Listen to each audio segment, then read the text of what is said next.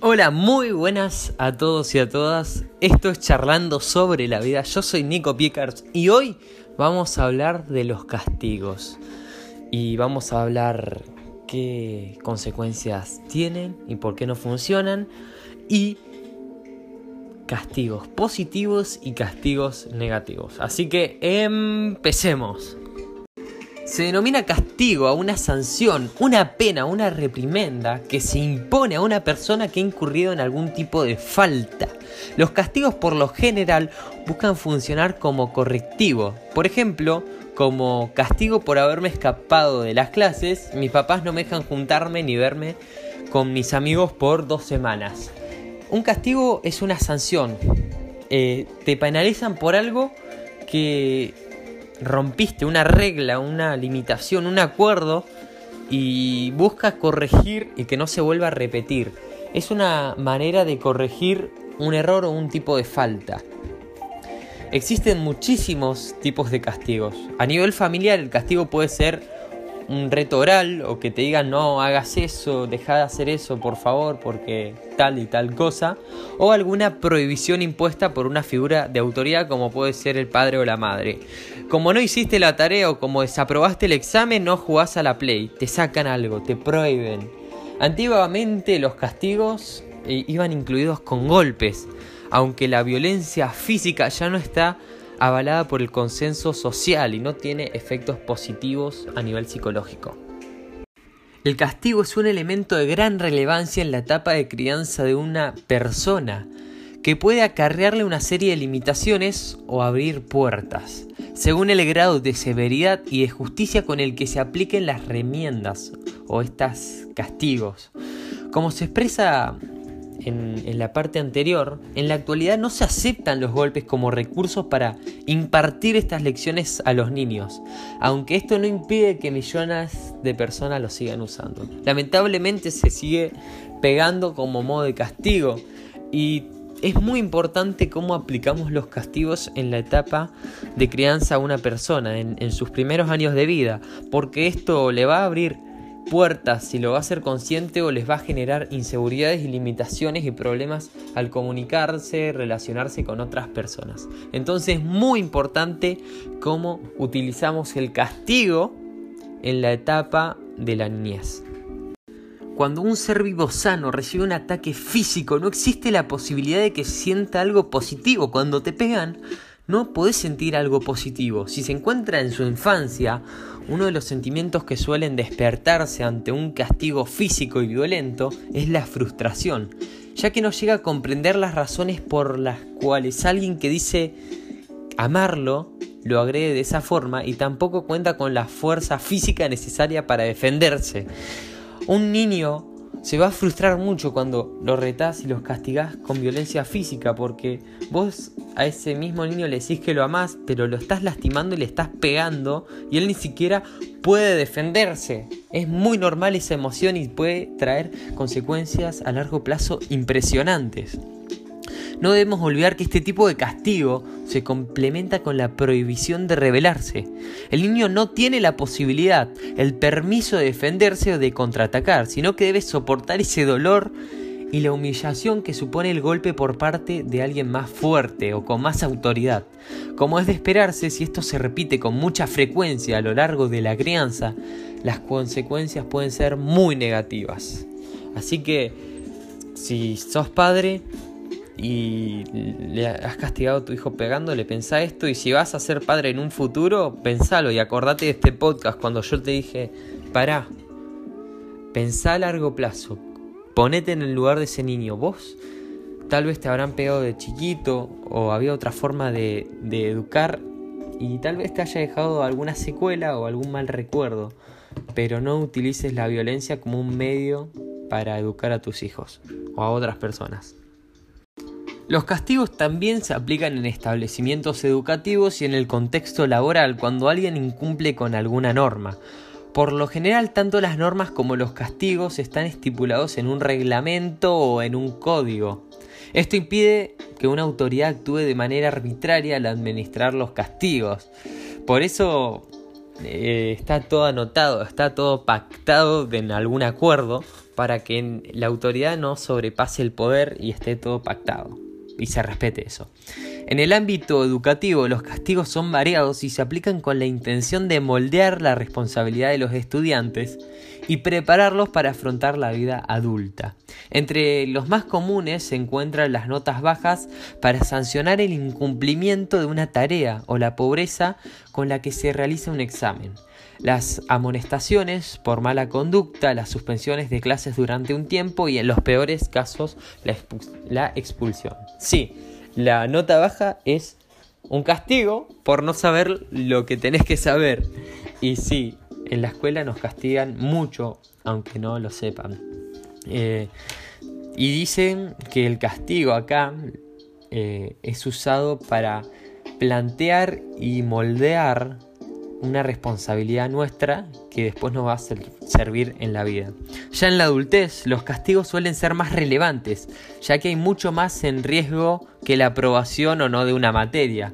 Una falta grave en el trabajo puede conducir al despido o a una denuncia que manche nuestra reputación para siempre y nos impida reincorporarnos con facilidad al ámbito laboral. Por esto son tan importantes los límites que en el sistema educativo impone a los alumnos.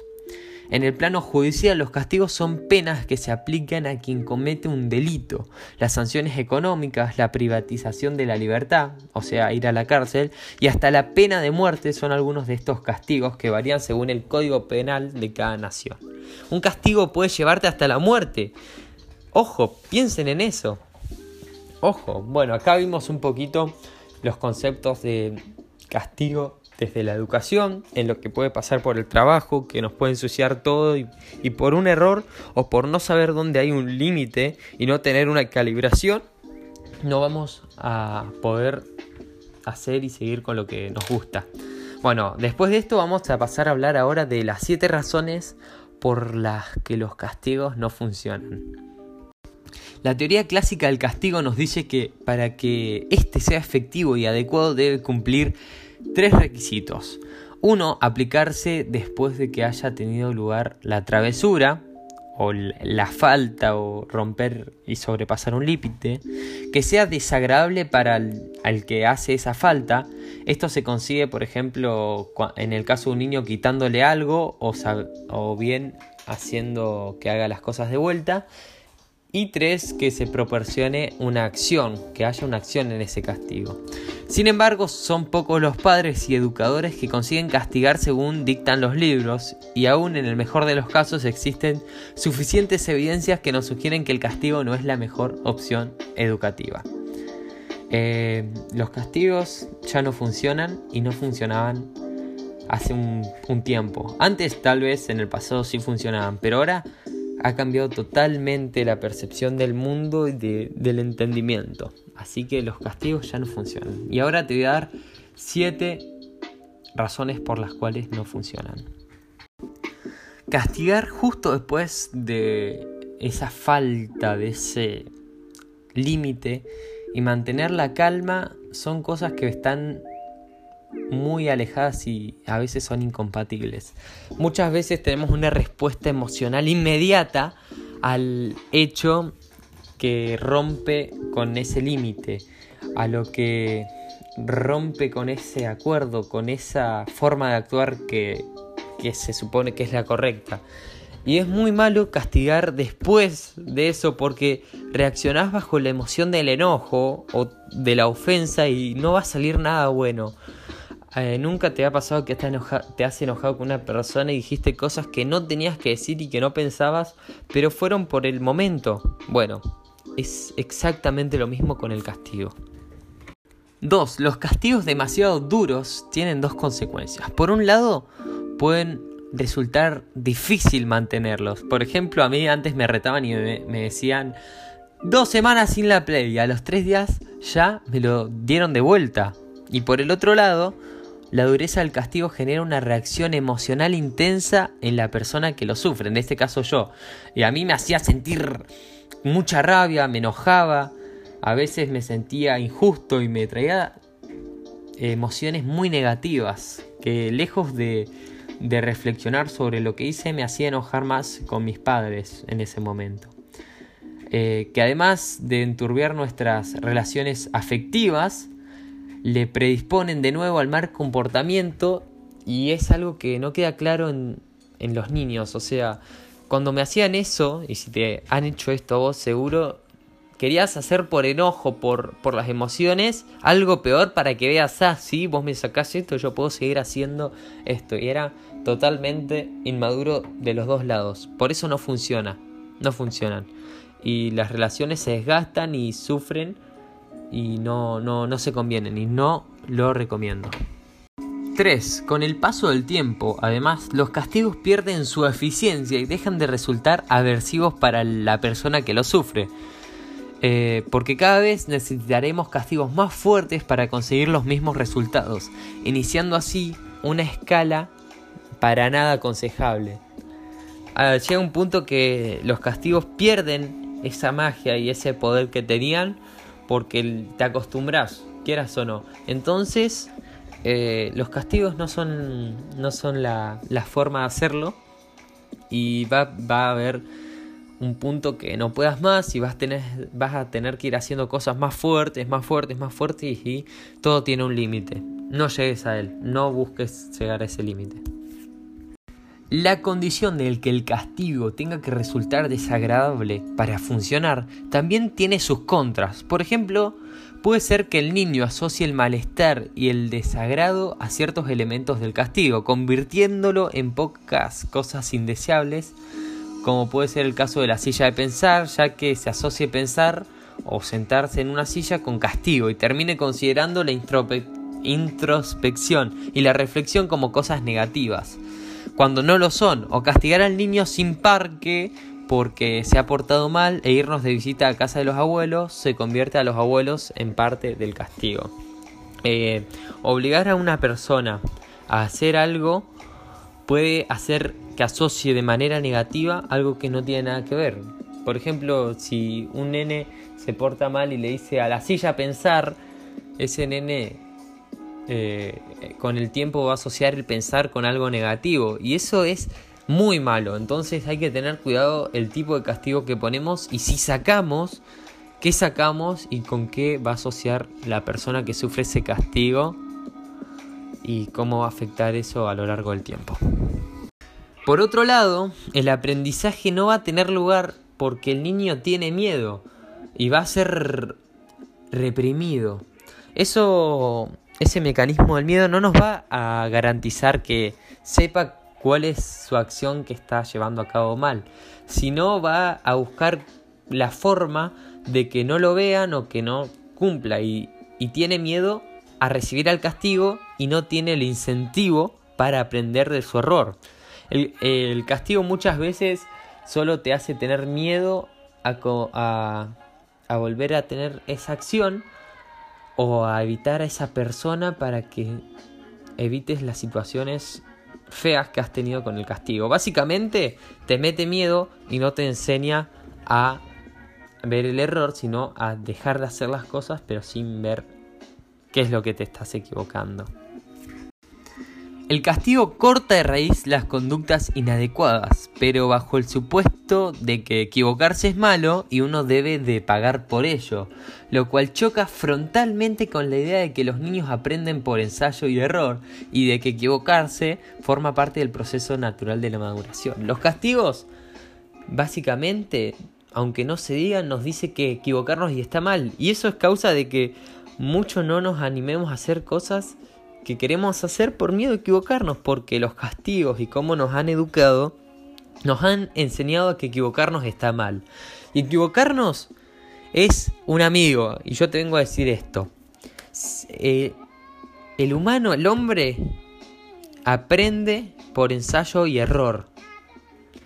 Y decir que equivocarse está mal es ir en contra de la naturaleza del mismo ser humano. Así que equivocarse es un amigo y no es un enemigo. Y el castigo te lo plantea como un enemigo y que equivocarse está mal. Y eso es mentira.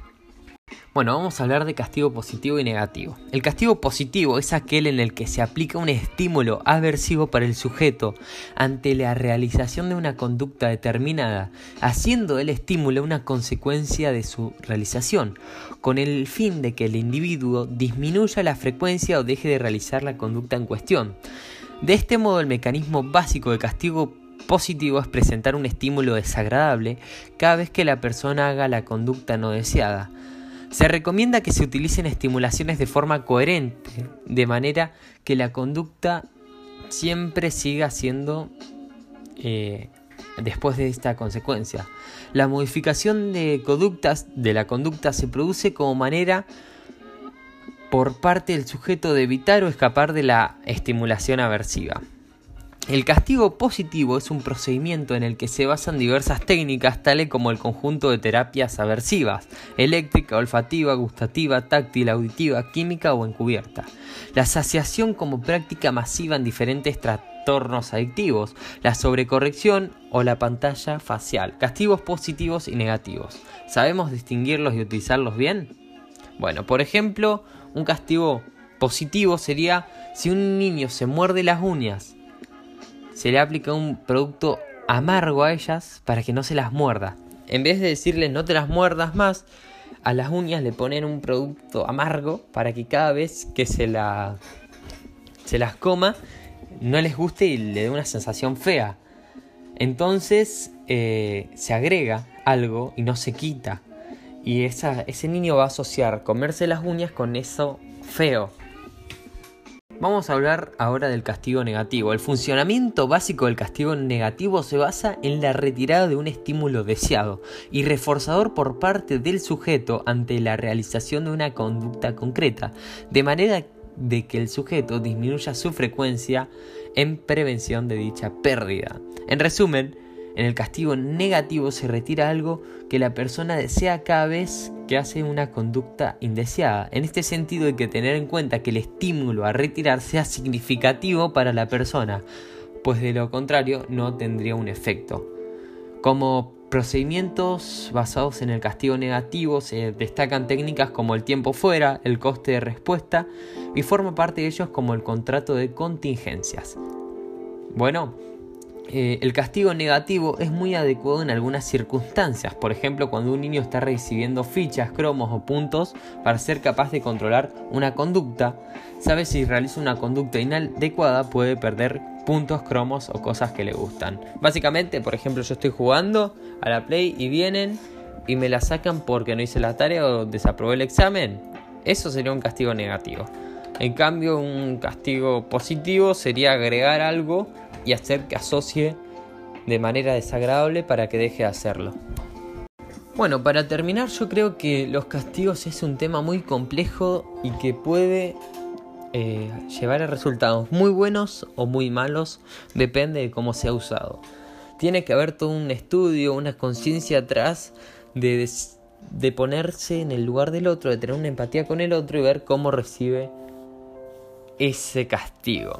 Hay que evitar al 100% usar la violencia física porque puede traer muchos problemas psicológicamente hablando a futuro y tenemos que buscar maneras creativas, estimulantes para que la persona que está rompiendo una falta o está rompiendo un límite o está teniendo una conducta que no es debida, buscar una manera que estimule a esa persona a querer dejar de hacer eso y empezar a actuar de manera positiva. Así que bueno, este fue el podcast de hoy. Espero que te haya gustado. Es un tema muy interesante que se puede hablar muchísimo más. Y nada, nos vemos en el próximo podcast. Te mando un saludo y chao.